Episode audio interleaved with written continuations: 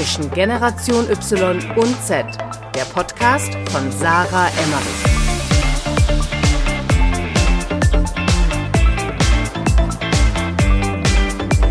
Willkommen zu einer neuen Episode bei Zwischen Generation Y und Z. Ich bin wieder Sarah am Mikrofon und vor mir habe ich im Zoom-Meeting sitzen den lieben Tobias Beck. Und äh, Tobias Beck, muss ich sagen, ist ein Podcast-Gast, bei dem ich selber auch mal wieder richtig aufgeregt bin, weil ich Tobi, glaube ich, schon seit vier Jahren verfolge. Ich habe ihn auf unzähligen Bühnen sprechen sehen, egal ob bei der Entrepreneur University, auf seinen eigenen Veranstaltungen, äh, die er mit tausenden Zuschauern füllt.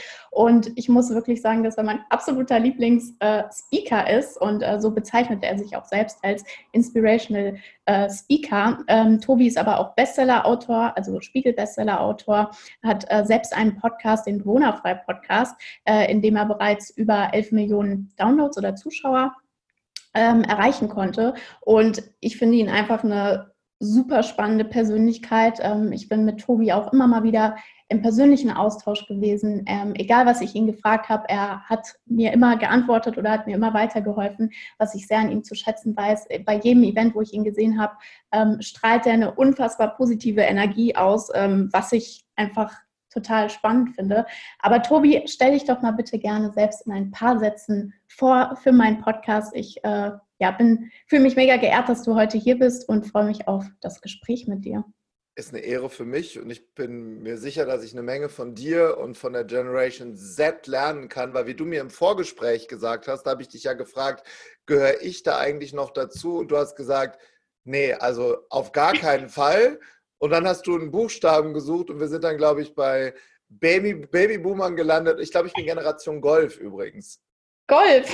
Mhm. Ja, das war ein Auto mal, liebe Sarah. Das der VW Golf in meiner Zeit, als ich jung war, ein Riesenthema.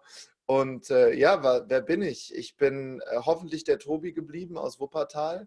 Ich bin seit 23 Jahren äh, bei einer Airline angestellt im Service und habe irgendwann angefangen, Fragen zu stellen. Warum müssen Dinge eigentlich so sein? Ich habe mir die Frage gestellt, wie kann es sein, dass Menschen in der First Class sitzen und für einen Flug so viel ausgeben, wie ich im Monat verdiene.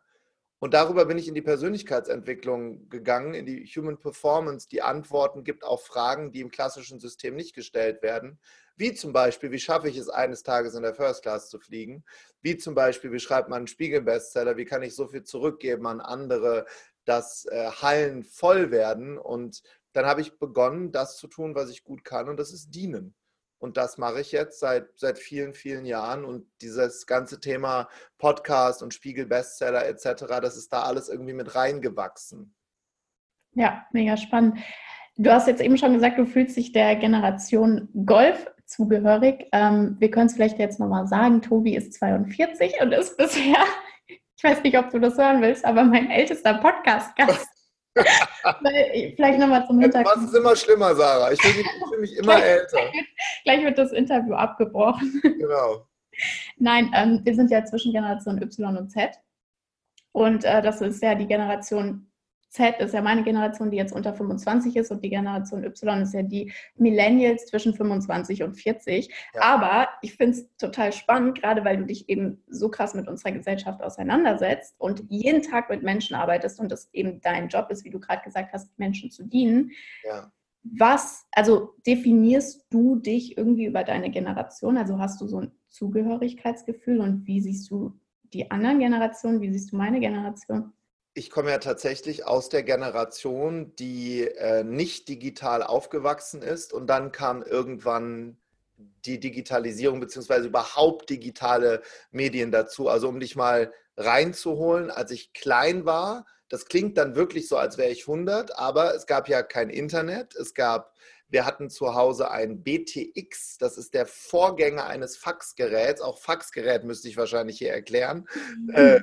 Das ist Spaß, aber ein BTX, mein Vater war äh, angestellt bei einer Bank und da kam über, ja, da kam über dem BTX mit so grünen Buchstaben kamen dann Aktienkurse zu uns nach Hause. Und da gab es ein normales Telefon und das, der, der Hit war drei Fernsehkanäle, ARD, ZDF, mhm. WDR. Und dann kann ich mich erinnern, dass irgendwann, da wurde ich natürlich schon wesentlich älter, aber ich will euch nicht langweilen, da gab es ein Telmix. Und Telmix da kostete das ungefähr 1 Euro, damals 2 Mark 99, um jemandem eine Nachricht zu schicken. Dann hat das vibriert in der Hosentasche und dann ging man zur Telefonzelle, hat Münzen eingeworfen und hat telefoniert. Das klingt wirklich so, als wäre ich 100. Und dann, als ich 18 war, da gab es dann schon Handys, da war ich dann im Rettungsdienst bei der Feuerwehr in Wuppertal und habe da schon, da kann ich mich erinnern, über ein Mobiltelefon Einsätze entgegengenommen. Ähm, und ich bin tatsächlich zwischen den beiden Generationen groß geworden. Zu deiner Generation habe ich eine, deshalb eine ganz enge Bindung, weil ich würde mal sagen, dass 50 Prozent meiner Seminarteilnehmer deiner Generation angehören.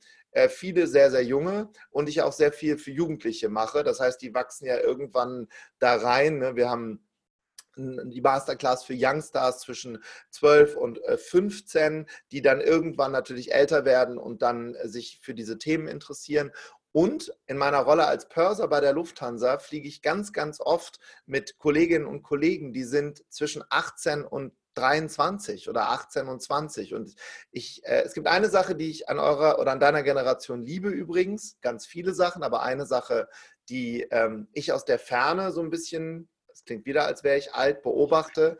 Und zwar ist es eine neue Form der Politisierung ich würde meine Generation im Vergleich zu der wiederum zu meinen Eltern als sehr unpolitisch bezeichnen. Nicht alle, aber viele. Ähm, und ich erlebe eure Generation wiederum als eine Politik ohne Farben. Ihr wollt einfach Dinge verändern, Dinge umsetzen. Euch ist egal, ob das gelb, rot, lila, ja. ist vollkommen egal. Es muss einfach gemacht werden. Und davor ziehe ich absolut den Hut. Und ja, das ist, das ist mein Blick. Und was da in den Social-Media-Bereichen abgeht, das ist crazy, das ist verrückt und ich lerne da ganz, ganz viel und freue mich, wenn wir da ein bisschen drüber reden. Ja, dann direkt mal die nächste Frage. Wie hat Social Media denn dein Business eigentlich generell beeinflusst? Also wenn du jetzt auf die letzten Jahre zurückguckst. Ähm, ich meine, wie gesagt, ich verfolge dich ja jetzt auch schon mhm. mindestens seit 2016. Mhm.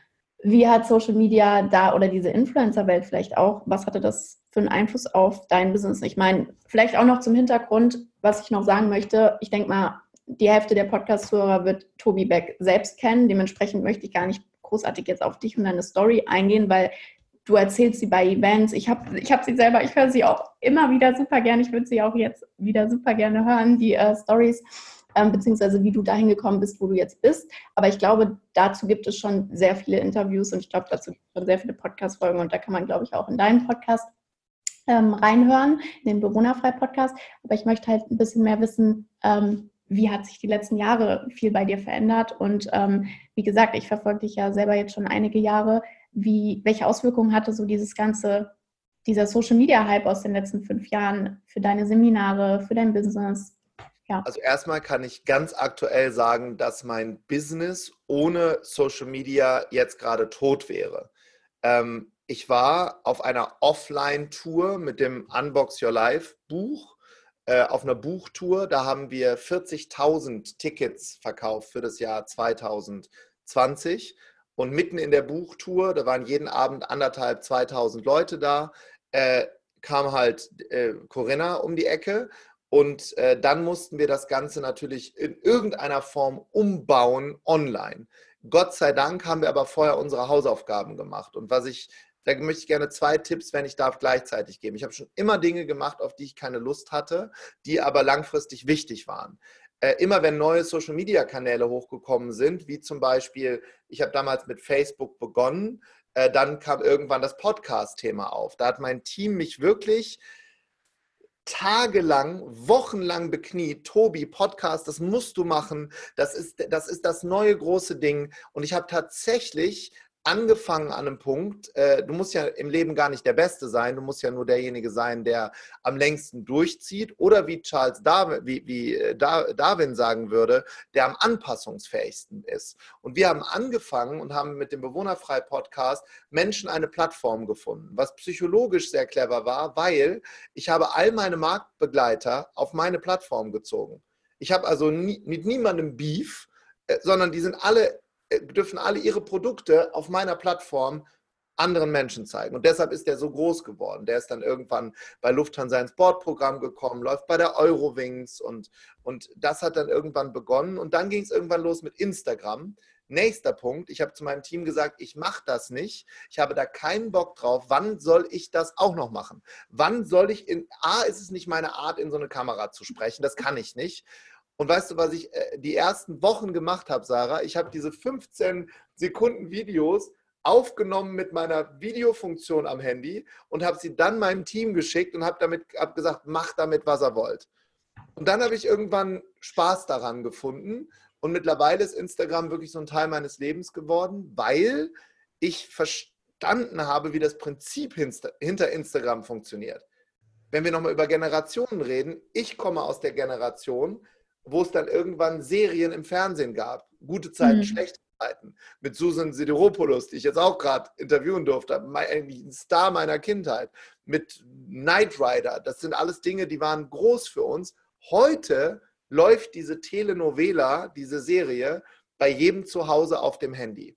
Und die, alle, die das clever machen, die mit leicht psychologischem Verständnis da dran gehen, bauen eine Hauptfigur, Nebencharaktere und stellen sich selbst nie als Star dar, sondern immer als derjenige, der lernt.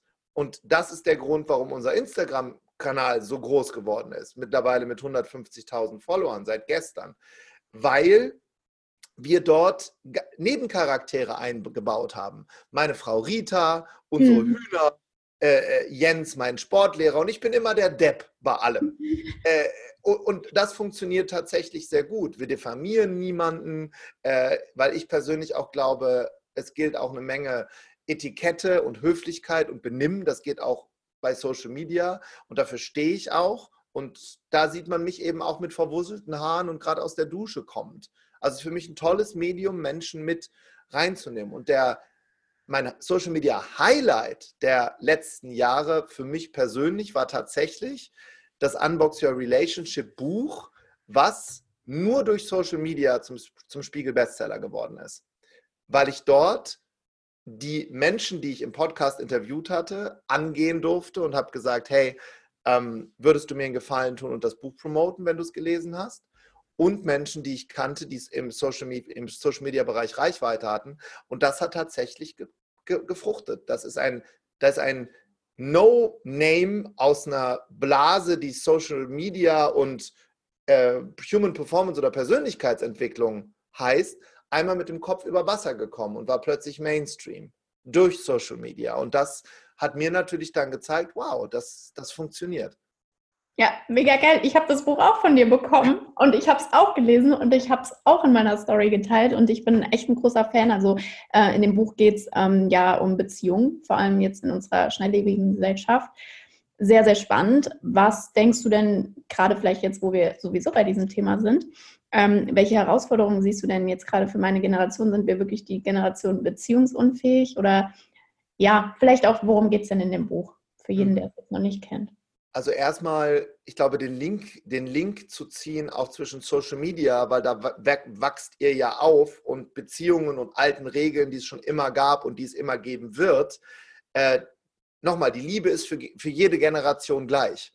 Wenn ich meine Oma über Liebe reden höre, klingt es genauso, als wenn Rita über unsere Familie spricht oder ich über Rita oder meine Eltern über ihre Kinder. Es ist, da, da, diese Grundmuster bleiben immer gleich. Und das ist mir auch so wichtig zu sagen, in sozialen Medien, deshalb heißen die ja soziale Medien und nicht asoziale Medien, gelten die Regeln der normalen Welt eins zu eins einfach weiter. Das bedeutet, ein Wisch auf dem Smartphone, ähm, du kannst Menschen nicht wegwischen. Du kannst dich für oder gegen jemanden entscheiden, um mit, mit ihm in eine Beziehung zu gehen.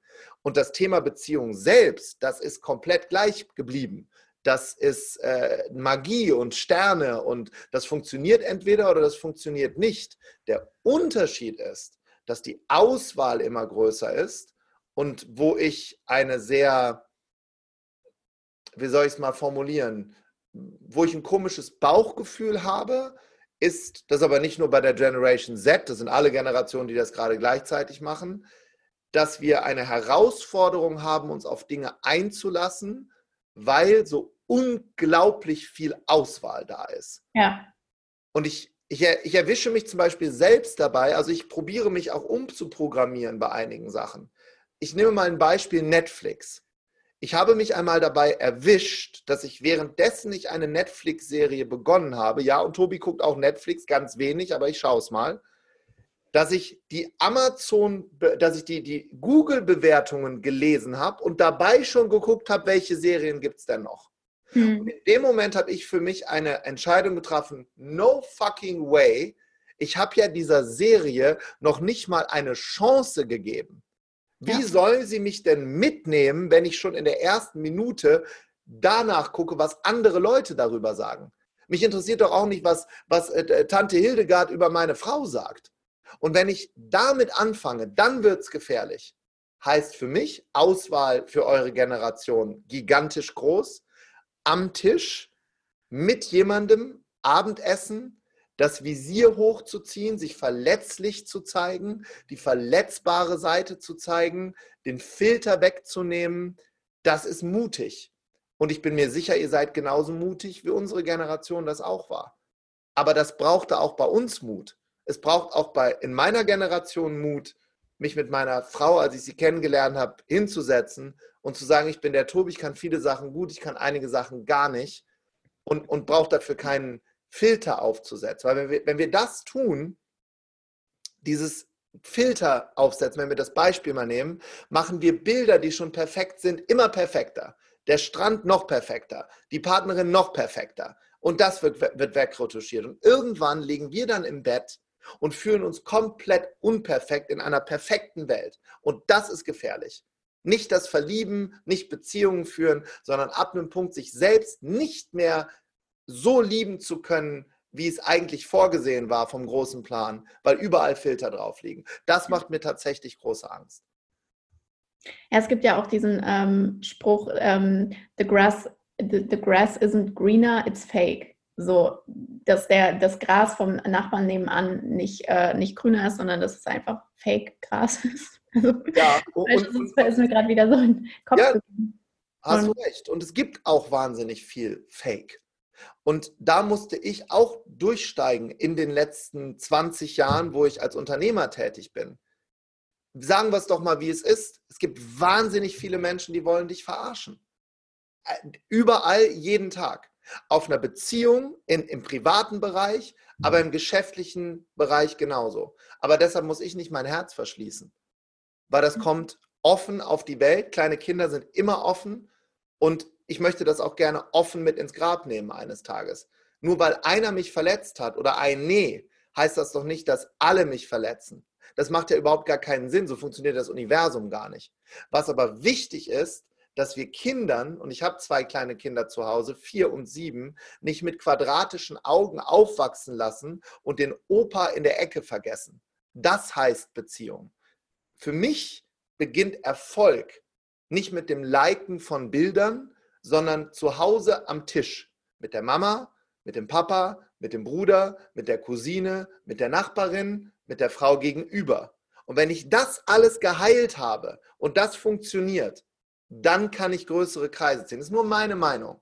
Weil viele suchen das Glück auf Bali und, und, und, und Gott mhm. weiß wo und merken, oh wow, fuck, jetzt bin ich hier schon wieder alleine nachts im Bett. Ich nehme mich ja selber überall hin mit.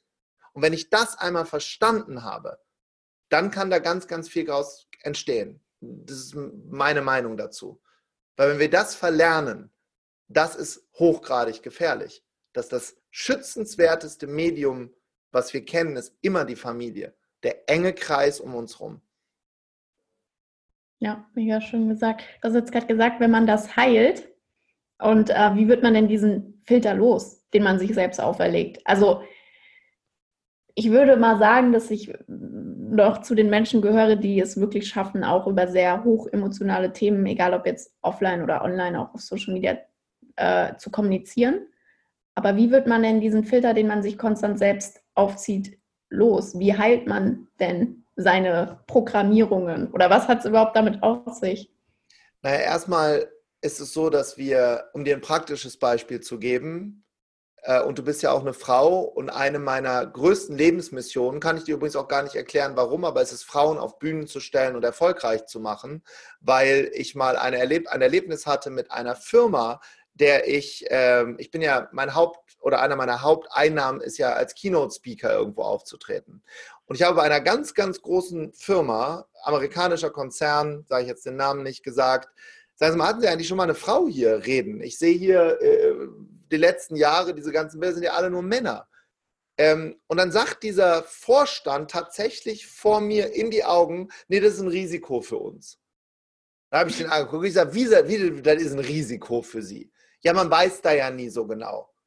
Und in dem Moment habe hab ich mir eine ehrliche Frage gestellt. Was ist denn da los? Was ist denn da los? Und dann, jetzt wird spannend, habe ich angefangen, bei Social Media mal zu gucken, bei Instagram und bei Facebook, wie positionieren sich denn viele Frauen? Wir können nie alle über einen Kamm scheren. Wie positionieren die sich eigentlich so? Und einen Filter, den Männer und Frauen, das war jetzt nur ein Beispiel, mal wegnehmen könnten, ist andauernd Dinge zu sagen oder oft Dinge zu sagen, die wir eigentlich gar nicht glauben und die wir eigentlich gar nicht meinen. Ja. Nur um dadurch Likes zu kassieren von Menschen, nochmal, von Menschen, die du nicht kennst, die dir plötzlich wichtiger sind als deine Mama, dein Papa oder der Opa oder deine kleine Schwester. Und das ist ein, ein Paradoxon hoch 30. Und was einer der größten Sprünge in meinem Kopf irgendwann war, gerade bei Frauen, wenn ihr die Bambi-Energie ablegt, dieses Hey, hello, äh, guck mal, mein voll das Shake, wow, mega, 15 Prozent. Und hingeht und sagt, ey Leute, ich hatte echt ein Problem. Äh, bei mir hat es geschwabbelt an der rechten Hüfte. Ich brauche jetzt das Zeug. Also ist jetzt nur ein Beispiel. Wäre eine andere Energie, also diese Amazonas-Energie da rauszuholen, als Amazone aufzutreten. Und da kommt mein nächster Punkt, wo ich ein negatives Gefühl entwickle, weil ich eine kleine Tochter habe, die ist vier. Würde ich wollen, dass sie Likes kassiert und auf Social Media auf ihren Körper reduziert wird? Nein, würde ich nicht wollen. Ich möchte, dass sie als Leaderin groß wird. Welchen Job sie macht, ist mir vollkommen egal. Aber ich möchte, dass sie sich ob sie das macht oder nicht, ist mir auch egal. Ich bin nur als Vater ein Reisebegleiter von ihr und ich werde, meine Meinung ist, dass Frauen in Chefetagen gehören, in Start-ups, in die Politik und nicht nur halbnackt auf Instagram. Und das ist gefährlich, weil das zieht dann plötzlich Kreise. Ist nur meine Meinung. Ich weiß gar nicht, wo ich, wo ich als erstes drauf eingehen soll. Ich finde es äh, mega, mega spannend. Ähm, du betrachtest ja diese Influencer-Welt wahrscheinlich durch eine ganz andere Brille, was ich super spannend finde. Du hast ja vorhin auch schon gesagt, ähm, dass du Social Media jetzt endlich verstanden hast. Und ich glaube, das ist ein Problem, was zum Beispiel viele meiner Kunden, also mein täglicher Job, meine Haupteinnahmequelle ist ja eben Leuten zu erklären, wie funktioniert Social Media, wie mache ich Social Media Marketing, wie betreibe ich Influencer Marketing. Eben nicht verstehen ist dieses Verständnis, was du vorhin auf den Punkt gebracht hast, ähm, dass Social Media einfach nur Teilen ist. Einfach nur teilen, was passiert im Leben, ähm, Leute daran teilhaben zu lassen ja. und äh, eben Ro Rollen zu schaffen, ähm, die jemand anderem Unterhaltung bieten oder ihm was beibringen oder ja, ihm Wissen vermitteln. Und ich, also ich verfolge ja auch deine Stories und so weiter und so fort, aber wie, wie würdest du denn sagen, also wie siehst du denn diese Influencer-Welt? Also was siehst du da denn positiv und negativ und was hast du da für eine Relationship dazu? Also ich kenne natürlich allein durch meinen Job viele Influencer aus den Medien, aus den sozialen Medien und aus der Mischung aus beidem. Zu dem, was du gerade gesagt hast, finde ich spannend, erstmal zu sagen, dass es eine Koexistenz gibt der Generation. Es gibt in meiner Welt, aber nur in meiner Welt, und bitte, ihr müsst nichts von dem glauben, was ich hier sage, gibt es diese Spaltung nicht mal. Z, X, Y, äh, Grandmother, whatever. Wir sind alle auf einem Medium unterwegs, wir sind ja alle auf dem, auf dem Planeten Erde. Wir haben einen unterschiedlichen Blickwinkel auf unterschiedliche Dinge und wenn wir mal ein bisschen Real Talk zum Thema Business machen, wird es eine Koexistenz geben der alten Wirtschaft und der neuen Wirtschaft circa bis ins Jahr 2040. Warum ins Jahr 2040? Weil dann die CEOs äh, die jetzt als, Digital, als Digital Native aufwachsen, in diese Positionen hereinwachsen langsam. Und bis dahin ist derjenige, der jetzt CEO ist mit 40, 50, 60, braucht die Hilfe von einer Generation, die darin aufgewachsen ist. Und in dieser Phase befinden wir uns gerade, also in einer Übersetzungsphase verschiedener Generationen. Und diese ja. Koexistenz ist unglaublich spannend, gibt unglaublich viel Potenzial.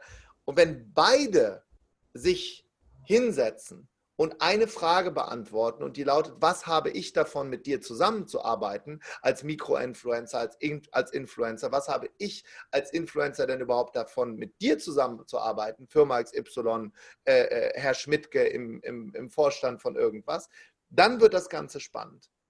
Eine Sache muss ich noch sagen, weil mir die wichtig ist. In der Verhaltenspsychologie gibt es verschiedenste Faktoren, die viele gar nicht beachten jetzt werde ich wieder ein bisschen provokativ. Ich kenne Influencer mit großen Accounts, die verdienen nichts. Nichts. Also sie verdienen einfach kein Geld, weil sie machen eine Sache falsch. Und das ist das magische Dreieck, was es seit tausenden von Jahren gab und immer geben wird. Passt das, was ich sage, zu dem, wie ich wirke, was ich anhabe, wie ich rede, wie ich mich vorstelle, wo ich gerade sitze, wie, wie ich mich verhalte zu dem Produkt und der Dienstleistung, die ich anbiete. Und jetzt wird es für Influencer richtig spannend. Passt das, was ich sage, zu dem, wie ich wirke, wie ich aussehe, was ich anhabe, zu dem, was du, lieber Kunde, der mich als Influencer bucht, als Produkt und Dienstleistung hast. Weil wenn es da ein Mismatch gibt, auch nur mini klein, kaufen Menschen nicht. Weil da haben wir ganz, ganz große Antennen für. Und das ist was, was viel, darüber wird viel zu selten gesprochen.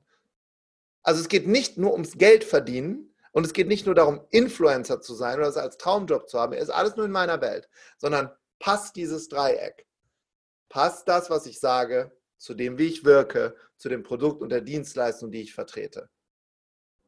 Und da dürfen viele Influencer auch mal Nein sagen beim Produkt. Ja, definitiv. Weil wenn sie dann Nein sagen, gehen ihre Preise hoch. Dann entsteht nämlich Push-Marketing. Ja.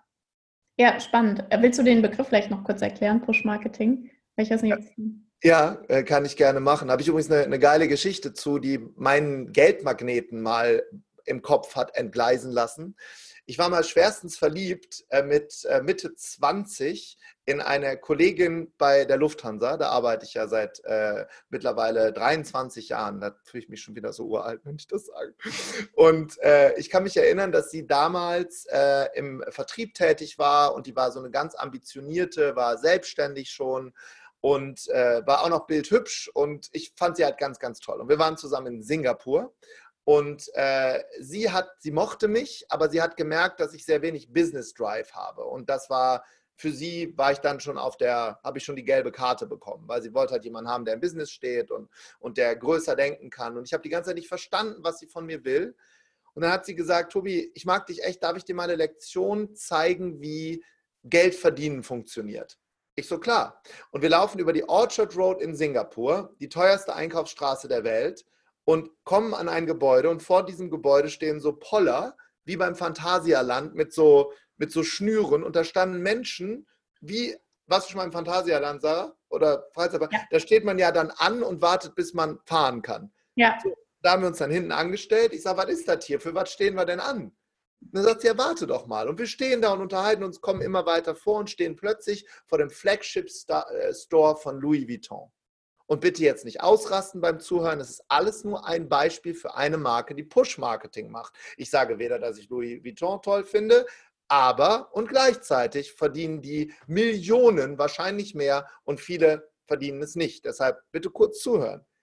Wir stehen vor, diesem, vor dieser Tür. Die Tür öffnet sich. Vor uns stehen zwei Menschen, ein Mann und eine Frau, eine Asiatin, ein Europäer. Sie sagen wörtlich, Sie haben 20 Minuten Zeit und dürfen eine Tasche kaufen. Möchten Sie gerne frisch gepressten Orangensaft oder Rosé-Champagner? Und, und ich so, äh, ich nehme den Rosé-Champagner. Eine Tasche werde ich eh nicht kaufen, aber ich nehme den Rosé-Champagner. Laufen wir da durch. Die, äh, äh das, die Frau, die ich so toll fand, hat eine Handtasche gekauft für damals, ich glaube, 3.900 Dollar. Das war für mich zu dem Zeitpunkt, bitte nicht vergessen, Sarah, ein Drei-Monats-Einkommen als Flugbegleiter. Und dann bin ich da rausgegangen, habe sie angeguckt und hat sie gesagt, was hast du da gelernt? Ich sage, ich habe erst mal gelernt, dass du mein Drei-Monats-Einkommen für eine Handtasche ausgibst. Und dann hat sie was zu mir gesagt. Sie hat gesagt, die machen hier Push-Marketing. Da habe ich gesagt, wie meinst du das? Sie sagt, du kannst hier nicht ewig drin bleiben. Du darfst eine Tasche kaufen. Und sie, sie kreieren damit eine Magie mit ihrem Produkt. Da passt das, was sie sagen, zu dem, wie sie wirken und wie sie, wie sie sich geben, zu dem Produkt und der Dienstleistung. Das ist alles stimmig, deshalb stehen hier Leute an. Und dann kam dieser magische Satz, den ich nie vergessen werde.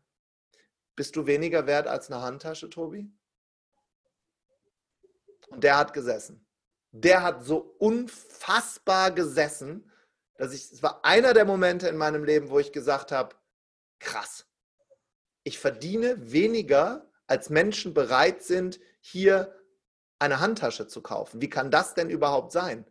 Wer, wer hat das eigentlich mal erfunden, dass ich hier so wenig Geld verdiene? Wer, wer hat das mal gesagt?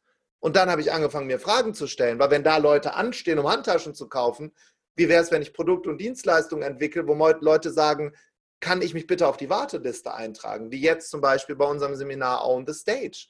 Das ist ausgebucht bis August nächstes Jahr. Warteliste. Niemand diskutiert über den Preis. Und das habe ich damals gelernt. Ja, danke für die ausführliche Erklärung. Äh, mega geile Story. Ähm, setzt du dir das auch heute noch? Also, ich habe mir jetzt gerade gedacht, okay, cool bin ich denn ähm, äh, mehr wert als eine Handtasche? Und dann habe ich mir gedacht, krass, das kannst du ja bis ins Unendliche nach oben ziehen. Also ja. machst du das noch oder denkst du darüber jetzt nicht mehr nach? Ähm, um ehrlich zu sein, äh, gab es eine Zeit in meinem Leben, da war Geld für mich ein Antreiber. Das war so die Zeit, als ich Spaß und Glück und Erfüllung verwechselt habe. Ich dachte halt, es macht glücklich, viel Geld zu haben, mit einem dicken Auto, mit, einer, mit einem hübschen Mädchen durch Wuppertal zu fahren und dadurch Bestätigung zu sammeln. Und in der Zeit bin ich, da gab, da würde ich dir das bejahen und würde sagen, okay, es muss immer mehr werden, es muss immer größer werden. Ähm, es gibt natürlich einen Punkt im Business, bei, bei einigen, nicht bei allen, wo dann Geld irgendwann keine Rolle mehr spielt. Und dann geht es wirklich tatsächlich dahin, andere Menschen groß machen zu wollen. Und das auch ähm, mit, einer, mit einer großen Klarheit zu tun. Also bei mir gibt es halt wenig links und rechts und Spielraum, auch im Coaching nicht, weil ich bin jemand, der Real Talk braucht als Mensch, wie damals von dieser Freundin. Und deshalb gibt es bei mir auch, wenn ich mit Menschen arbeite, sehr viel Real Talk. Und ähm, deshalb kann, nee, das habe ich nicht mehr so. Ich habe sehr große Ambitionen, wie viele Menschen ich gerne dahin begleiten möchte, in die finanzielle Freiheit zu gehen. Und das ist mir egal, ob die Influencer sind oder Arzt weil die Prinzipien immer die gleichen sind. Ja, verstehe, was du meinst. Du hast ja, also wenn man dir jetzt zuhört, ähm, ich glaube, wir haben jetzt schon eine halbe Stunde geredet, ähm, dann ist einem ja klar, dass du definitiv deinen Platz gefunden hast im Leben und anderen dabei helfen möchtest, ihren Platz zu finden. Aber ich finde, oder das vielleicht jetzt auch wieder zum Thema Generation, ähm, eins der größten Probleme, was meine Generation hat, ähm, ist so diesen Platz und diesen Sinn im Leben zu finden. Ähm, wie hilfst du Menschen dabei oder was wären dazu deine Tipps oder dein Input? Also da kann ich erstmal für großes Ausatmen sorgen, weil es gibt diesen Platz nicht. Es gibt nicht diesen Platz. Also es gibt nicht dieses eine Ding in absoluter Selbsterfüllung. Ich zweifle jeden Tag, ich weine alle drei Tage wegen irgendwas, ich bin gestresst, ich muss mich übergeben, bevor ich auf die Bühne gehe, wenn es große Veranstaltungen sind ich bin jemand, der im Kloster struggelt und bei, bei, äh, bei Krimis weint. Also es gibt nicht dieses, dieses eine Ding. Das Wichtigste ist, den Hafen zu verlassen. Und viele sind auf der Suche so versessen, auch diese, diese blöde Suche nach dem Warum. Also warum, warum, warum, ja, warum, was, warum? Bis ich ansatzweise einen Buchstaben von Warum für mich verstanden habe, war ich plötzlich 30 und in dieser Zeit habe ich Blaubeeren aus Alaska importiert. Ich habe Teddy Plüsch Bademäntel auf Partys verkauft. Ich habe Blinklichter im Rotlichtviertel in den Bordellen in Frankfurt verkauft. Ich habe so unfassbar viele Sachen gemacht, auf der Suche zu dem Punkt zu kommen, alright, ausatmen, einatmen. Und weißt du, was das Faszinierende ist? Jetzt fühle ich mich wieder wie, wie ein alter Mann. Die Reise war das Geile. Nicht der Moment, wo du dir die erste Villa kaufst. Nicht der Moment, wo diese magische Null auf dem Konto ist, wo du denkst, ah, guck mal, das ist das, wo immer in Büchern von erzählt wird. Das ist nicht das Glücksgefühl. Das Glücksgefühl kommt immer auf der Reise oder jetzt bei mir, wenn ich es an andere weitergeben kann. Hm. Und, und, und wenn ich das verstanden habe, dann brauche ich mir auch keine Labels mehr zu geben. Eine Sache erlebe ich tatsächlich noch, generationenübergreifend, stark in der Generation Z. Ich bin jetzt Veganer. Ich bin spirituell. Ich muss erst mein Kronenchakra öffnen, Selleriesaft trinken, sonst geht bei mir gar nichts. Ich muss erstmal meine Morgenroutine machen, meine Abendroutine machen. Danach muss ich dieses tun und jedes tun, sonst bin ich gar nicht handlungsfähig. Sag das mal im Rettungssanitäter. Mhm. Sag das mal einer Ärztin im Klinikum. Die springt dir nackend ins Gesicht. Das ist, also dieses Label geben. Du kannst tun und lassen für Phasen deines Lebens, was du willst, mit wem du willst, wo du willst. Das ist Freiheit. Es gab noch nie so viel Freiheit wie jetzt. Und in dieser Freiheit aufzuhören, das Glück zu suchen und einfach andere glücklich zu machen, um dadurch glücklich zu werden, das ist das Geheimnis. Ja, geil. Da hat sich meine nächste Frage schon äh, erübrigt. Und zwar wollte ich dich fragen, wie man äh, heutzutage glücklich wird. Aber das hast du ja dann schon beantwortet ist es wieder, ist wieder dieses Thema eigentlich, äh, dass man das Glück nur in sich se selbst findet, das ist ja eigentlich wieder so ein Instagram. Das ist auch wieder sehr spirituell. Ja. Und ich bin, ich bin spirituell. Also wenn du mich fragen wirst, was, was, wie bin ich eingestellt? Ich bin ein Freund von praktischer Spiritualität. Also nachdem ich äh, mir das Horoskop angeguckt habe und die Kristalle am Tisch und ich habe auch so ein Gedöns, weil ich bin sehr anfällig für sowas. Da stelle ich mir dann sowas hin und, und, und mache auch äh, wilde schamanische Zeremonien. Ich war letztes Jahr im Kloster, habe da, hab da äh, Chanten gelernt. Aber am Ende des Tages geht es um die Beziehung, nochmal, zu den Menschen in deiner Nähe. Und wenn du auch noch so erleuchtet bist mit deinem Kronenchakra, schaffst du es dich um irdische, dreckige Probleme zu kümmern. Das ist für mich praktische Spiritualität. Und für dein Team und für die Menschen in deinem Umfeld voranzugehen, aber ohne sie zu blenden, sondern mit einem Scheinwerfer vorwegzulaufen. Das ist ein Riesenunterschied. Zu warten, bis jemand fragt, wow, was ist denn das für eine Frucht? Darf ich mal probieren? Ist viel geiler, als zu sagen, schau mich an, was ich für ein Baum bin. Mhm. Und das ist wie, als würdest du auf, eine, auf einer Gartenparty eingeladen sein und dann die Würstchen vom Grill kicken und sagen, ich esse nur vegan. Gibt es hier noch andere Veganer? Langsam. Wachstum in unserer Welt passiert immer langsam. Wenn ein Baum umfällt, das macht ein Riesengetöse. Aber das Wachstum selbst, was rückblickend glücklich macht, das macht, ist langsam und es ist Platz für alle da, für jeden Job und für jeden, der hier zuhört. Und deinen Platz in der Welt findest du, wenn du vielen anderen Menschen hilfst, auf deinen Reisen ihren Platz in der Welt zu finden. Und das macht übrigens glücklich und das ist mit sogar wissenschaftlich erwiesen. Wir sind nicht glücklich, wenn wir im Lotto gewinnen. Das ist ganz kurzfristig gibt viele Leute, die viel erben, die viel Lottogewinne machen, die äh, einen Share von einem Unternehmen verteilen. Dann kommt dieser Glückskick. Und das Spannende ist, es hält nicht. Es hält, es hält nicht mal ein bisschen nicht, sondern ganz viele von denen kommen in Therapie. Mhm. Warum kommen die in Therapie? Weil dieses Geld nicht selber auf dem Weg erarbeitet wurde, sondern auf den momentanen Bewusstseinszustand draufgekippt wird. Und da gibt es dann Leute, die helfen, ich, mein Team und ich, wir arbeiten nach Karmic Management. Wir feiern immer das Säen der Samen, nicht das Ernten der Frucht. Weißt du, was ich damit meine? Ja, also ich, ich weiß, was du meinst. Also ich stelle es mir jetzt so vor, dass ihr wenn ihr äh, eher, wenn ihr ein Event gerade vorbereitet habt und äh, alles steht und das ist der Moment, bevor es losgeht, oder wenn ein Event super gelaufen ist, eher das feiert, als jetzt dann, äh, wenn, wenn die Ticketbestellungen eintrudeln. Genau, das feiern wir gar nicht. Wir haben eine, eine WhatsApp-Gruppe im Team. Das klingt für einige vielleicht total verrückt, was wir machen. Das nennen wir Kaffeemeditation. Und unsere Kaffee-Meditationsgruppe, die jeden Tag gefüttert wird, jeden Tag kommen da Briefe rein oder Nachrichten von Instagram oder von Gott weiß wo, LinkedIn, wo Menschen schreiben, ähm, Tobi, äh, ich habe dadurch, was du äh, bei der Insta-Story gesagt hast, äh, etwas in meinem Leben verändert. Ich fand es bisher immer nur witzig und habe gedacht, das ist nur für andere, aber ich habe tatsächlich das Gespräch mit meiner Mutter geführt und seitdem fühlen wir uns beide besser. Und das schreiben wir in die Gruppe. Nicht, wir haben XY Summe Umsatz gemacht, weil die Gesetze nicht so funktionieren. Möchtest du schlank werden, hilfe, hilf anderen Menschen, die übergewichtiger sind als du, abzunehmen. Bist du tot unglücklich, hilf anderen Menschen, die noch unglücklicher sind als du, glücklich zu werden. Bist du krank, hilf Menschen, die noch kränker sind als du und mach die wieder gesund und schon bist du gesund. Das ist ja jetzt wieder das Paradoxe beziehungsweise das Problem, also wo auch jeden Tag Leute zu mir kommen und sagen, ja Sarah, du bist so jung, warum machst du das schon? Wie machst du das?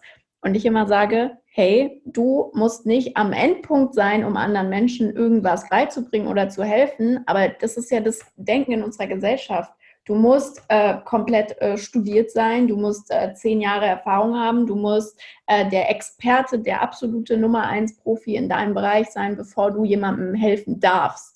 Und ich glaube, aber das ist auch so ein bisschen ein deutsches Problem oder Nee, aber das ist dasselbe Ding mit dem Labeln wieder. Ja. Du brauchst kein Label. Also zwei Sachen dazu. Wenn ich mit, den, mit meinen Kindern an den Strand gehe und die bauen eine Burg, was machen Kinder am Abend mit der Burg? Kaputt. Kaputt machen, zertreten. Väter, andere Väter, ich habe es nicht gemacht, bauen Gräben schon drei Stunden vorher, damit das Wasser nicht auf die Burg kommt. Und am liebsten würden sie einen Verwalter einstellen, der auf die Burg aufpasst. Ja. Was, was meine ich damit? Wir, wir lernen im Kaputtgehen, im, im, im, im Neuschaffen. Und es gibt immer jemand, das sage ich auch in meinen ganzen Trainerausbildungen und Coaching-Ausbildungen, es gibt immer Menschen, die dich und dein Produkt und deine Dienstleistung, wenn das magische Dreieck stimmt, passt das, was du sagst, zu dem, wie du wirkst, zu deinem Produkt, kaufen. Wenn du ein Seepferdchen hast, kannst du jemandem beibringen, wie man schwimmt? Logisch. Wenn du ein Buch geschrieben hast, kein Spiegel-Bestseller, könntest du einen Workshop machen, wie man Bücher schreibt? Logo. Wenn du, wie du in deinem Fall, Sarah, Influencerin bist, mit zig Zehntausenden von Followern, kannst du Menschen beibringen, wie man das macht. Ja, Logo. Und wenn ich das einmal verstanden habe und dann noch in meinem Kopf diesen, diesen Hebel umlege, dass Hobbys Geld kosten und Business und Geschäfte Geld bringen, das muss ich auch erstmal verstehen. Dass Social Media mich nicht konsumieren darf als Mensch, sondern ich benutze das als Plattform, um ein Produkt vorzustellen. Man muss doch nur mal hinter die Scheibe gucken. Und wenn ich das einmal verstanden habe, dass das Arbeit ist, Social Media ist Arbeit, das ist ein Job. Ob du sagst, ich bin Pilot oder ich bin Social Media Influencer, ist mittlerweile im sozialen Status gleich. Du musst dir mal vorstellen, welche Bastionen schon gefallen sind. Die Banker sind umgefallen, die, äh, die Piloten sind alle umgefallen. Jetzt die, die nächste Generation, Lehrer sind umgefallen, weil das Bildungssystem so nicht ideal ist. ist. Und der Social Media Influencer, wo vor Jahren die Leute gesagt haben, sag mal, was, was soll denn das? Da wird mittlerweile der Hut gezogen auf jeder Party und wird noch mehr gezogen, weil durch die digitale Überholspur, die wir durch Corona erlebt haben, ist das, was du machst, Sarah, nicht Gold wert, sondern Platin und deine Kolleginnen und Kollegen, die das machen, wenn ihr es mit Liebe für Menschen macht. Dann hat es eine Chance zu funktionieren. Und dann mhm. erfüllt es übrigens und niemand ist unglücklich. Ja, sehr schön gesagt. Aber was ich jetzt auch nochmal aus dem Ganzen ziehe und was ich auch selbst für mich, glaube ich, vor allem im letzten 2019 feststellen durfte und auch dieses Jahr wieder, ist einfach dieses, man kommt nicht an was du so schön gesagt hast, sondern man muss halt einfach wirklich jeden Tag, auch wenn man, wenn es einem mal nicht so gut geht, wenn es mal nicht so gut läuft, wenn man Angst hat, einfach Ja sagen, trotzdem machen und gucken, wo der Prozess einen hinführt. Ja. Ich, ich glaube, was viele im Social Media Bereich, was noch kommen wird, wenn du mich fragst, aber ich weiß nichts. Ich kann nur sagen, wenn ich, worin ich jetzt investieren würde. Es gibt ein paar neue Studien von Unternehmensberatungen, die natürlich jetzt überlegen, wo geht denn jetzt nach der Krise überhaupt unsere Wirtschaft hin? Und das ist natürlich, sind das Unternehmen wie Zoom und, und, und Meetin und Beatsnix oder wie die alle heißen. Aber dann kommt der ganze Punkt äh, Persönlichkeitsentwicklung, Human Performance, äh, Self-Help ist, ist die große Klammer in den USA drumherum. Und da gibt es eine Sache, die lernbar ist. Es gibt viele Sachen, die aber wichtig sind. Äh, und das ist Storytelling. Je besser du lernst und je früher du lernst, Geschichten zu erzählen, und zwar so wie du bist, nicht wie andere das von dir erwarten, sondern so wie du bist, dass es dir irgendwann scheiß Rotze egal ist, was PI 999 mit einem Katzenbild von dir oder deiner Meinung hält und du einfach so redest, wie du bist, zu Hause bist, dann steigt die Followerzahl. Und das, glaube ich, ist ein Weg, ähm, dieses Storytelling zu lernen und sich da auch ein bisschen, bisschen reinzugeben. Das, das ist ein Trend. Also Vulnerability, Verletzbarkeit ist in der Psychologie der Hauptfaktor, warum Menschen weiterkommen und gemocht werden. Wir wollen, wir finden die, Faszi die, wir finden die filtervolle Welt interessant. Aber will ich mit ihm oder ihr ein Date? Will ich mit ihm oder ihr eine wahre Beziehung und eine tiefe Freundschaft? I don't know. Oder ist es dann nicht doch der oder die, die es ein bisschen filterloser, maskenloser macht? dass ich mich mhm. nicht schlecht fühle in der Gegenwart von ja. der ganzen Leuchtkraft. Ja. Ne? Und ich habe dann ein spannendes Erlebnis tatsächlich gehabt im, im Kloster äh, letztes Jahr in Thailand, was da meine Perspektive komplett verändert hat, was das ganze Thema angeht. Ähm, du musst dir vorstellen, ich habe dort, äh, jeder bekommt in so einem Kloster einen Job. Es waren drei Ausländer im Kloster, sonst nur Thais oder aus anderen asiatischen Ländern. Und mein Job war es, dem Leader der Mönche die Füße zu waschen. Ähm, und dann habe ich erst gesagt, nee, das kann ich nicht, habe ich noch nie gemacht. Und dann, die reagieren da halt gar nicht drauf. Die sind halt einfach glasklar. Äh, so, und dann musst du dir vorstellen, bin ich dann auf Knien zu diesem Mönch gerobbt, 100 Meter, robbt man in so eine Halle, da sitzt er auf so einem Thron, also wie im Kino. Und dann habe ich ihm da die Füße gewaschen und die Füße massiert, voller Demut, weil dieser Mann ist 900 Mal so weise wie ich und da kommen Menschen, die Lebensfragen haben. Und nach zwei oder drei Tagen schaue ich an meinen Arm runter und sehe, dass ich eine Rolex am Arm habe. Und habe mich in dem Moment schlecht gefühlt.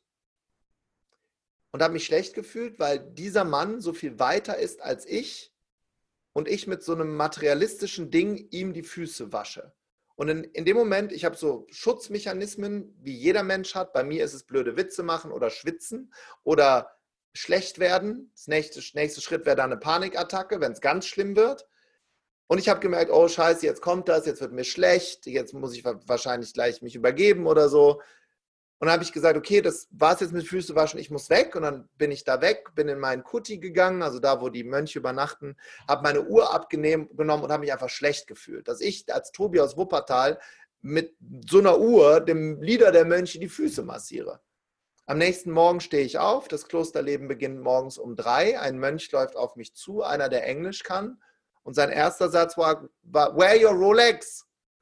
Ich sage, es tut mir so leid, I'm so sorry. Why are you sorry? Ich sage, I'm sorry because I didn't understand. Und er sagt, what you know understand? Dann habe ich ihm die Geschichte erzählt, dass ich mich schlecht gefühlt habe. Und dann hat er zu mir gesagt, hey, du hast überhaupt nichts verstanden. Nichts. Du bist hier seit einer Woche, du hast, oder seit vier Tagen, du hast nichts verstanden. Ich sage, was meinst du denn? Und dann hat er gesagt, du hast gelabelt.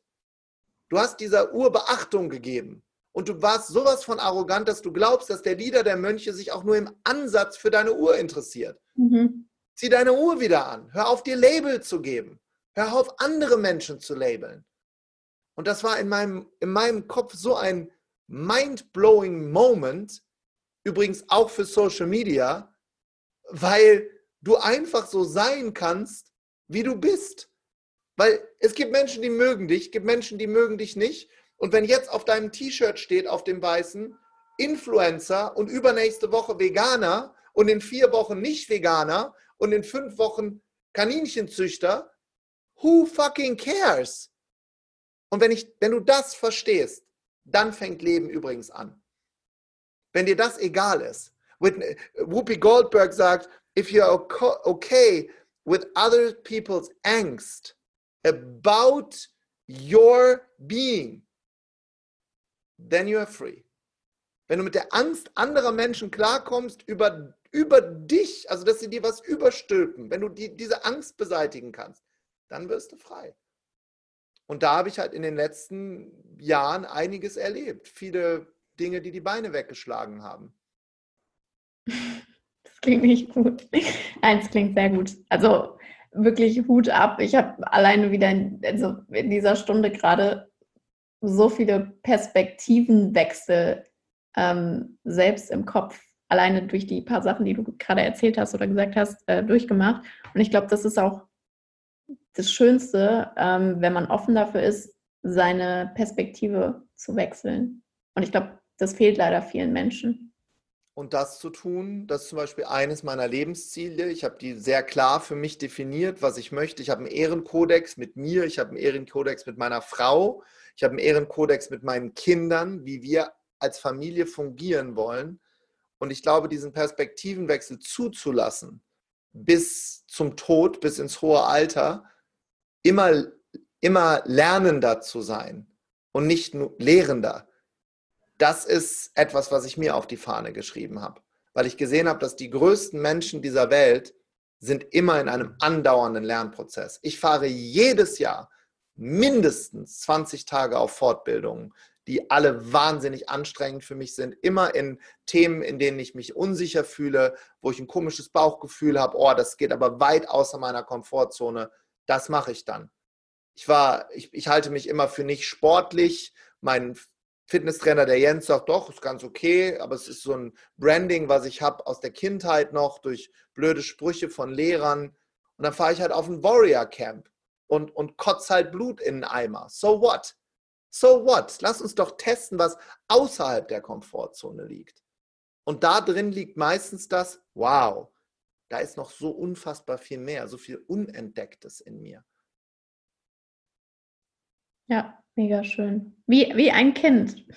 Ja, wie ein Kind. Ich weigere mich, erwachsen zu werden. Ich leide am Peter Pan-Syndrom. Ich ja, weigere mich, wirklich erwachsen zu werden.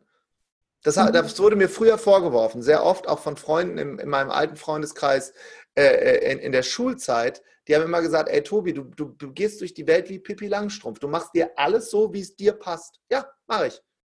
Ich mache es mir genau, wie, ich, wie es mir passt. Ich kann nicht alles beeinflussen, aber ich kann immer aus dem Nichts etwas Neues erfinden.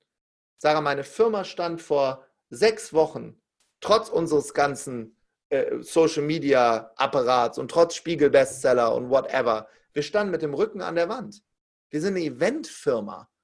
Wir, wir machen Live-Events, das geht alles nicht mehr. Da musste ich mich schütteln, an alle Tools ran, die ich jemals in der Persönlichkeitsentwicklung gelernt habe und den Satz benutzen, den ich seit Jahren auf jedem Seminar anderen Menschen sage. Create something out of nothing. Kreiere etwas aus dem Nichts. Mit Menschen, die zum richtigen Zeitpunkt, mit dem richtigen Mindset, mit der richtigen Energie zusammenkommen. Und dann haben wir die Kopfstadt Kino Tour online geplant. Und da waren vorgestern 500 Menschen, die 25 Euro bezahlt haben für eine Stunde Real Talk. Sowas, was wir jetzt machen, in einem anderen Kontext, mit einem anderen Thema. Du kannst immer etwas Neues kreieren. Immer. Geht nicht, gibt's nicht. Geh jetzt ins Autokino. Kommen 400 Autos hin, anstatt Live-Menschen. Why not? Finde ich das toll? Weiß ich nicht. Ist es in, meiner Komfortzone? Auf gar keinen Fall. Ich mache es aber trotzdem. Ja, geil. Ich weiß schon gar nicht, was ich sagen soll. Ich würde äh, am liebsten noch ganz viele weitere Fragen stellen. Ähm, Gerade das war, glaube ich, ein mega gutes Schlusswort. Aber ich habe noch eine Frage an dich. Und zwar, wärst du lieber 20 Jahre früher oder 20 Jahre später geboren? Ich glaube, ich bin genau am richtigen Zeitpunkt in der richtigen Familie geboren, weil ich glaube, und das ist Glaube, nicht Wissen, weil ich weiß das nicht, ich glaube, dass Kinder sich ihre Reisebegleiter aussuchen. Und ich habe mir die perfekte Reisenbegleitung ausgesucht mit meiner Mama und meinem Papa, die immer an mich geglaubt haben. Mein Papa war schon immer mein, mein größter Fan. Der hat bei meinen ganzen Schulwechseln, von zehn Schulen bin ich geflogen, der hat immer gesagt, doch, aus dem Jungen wird irgendwas, ich glaube an den. Und, und meine Mama hat mich immer gefördert, I, immer.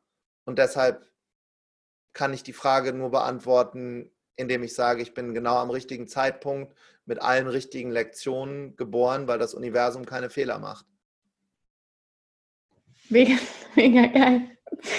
Mega gute Antwort. Aber also es freut mich auch wirklich sehr zu hören.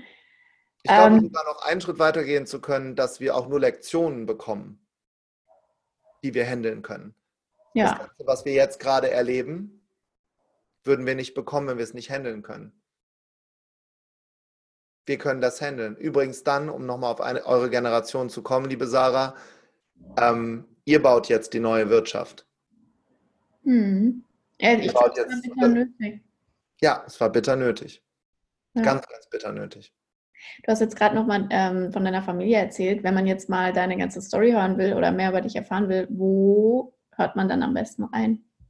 Also wenn ihr mich so ganz privat kennenlernen wollt, dann am besten wirklich bei Instagram, weil da fange ich beim Frühstückstisch an, mit Rita beim Frühstück irgendwas zu erzählen, verwusselt.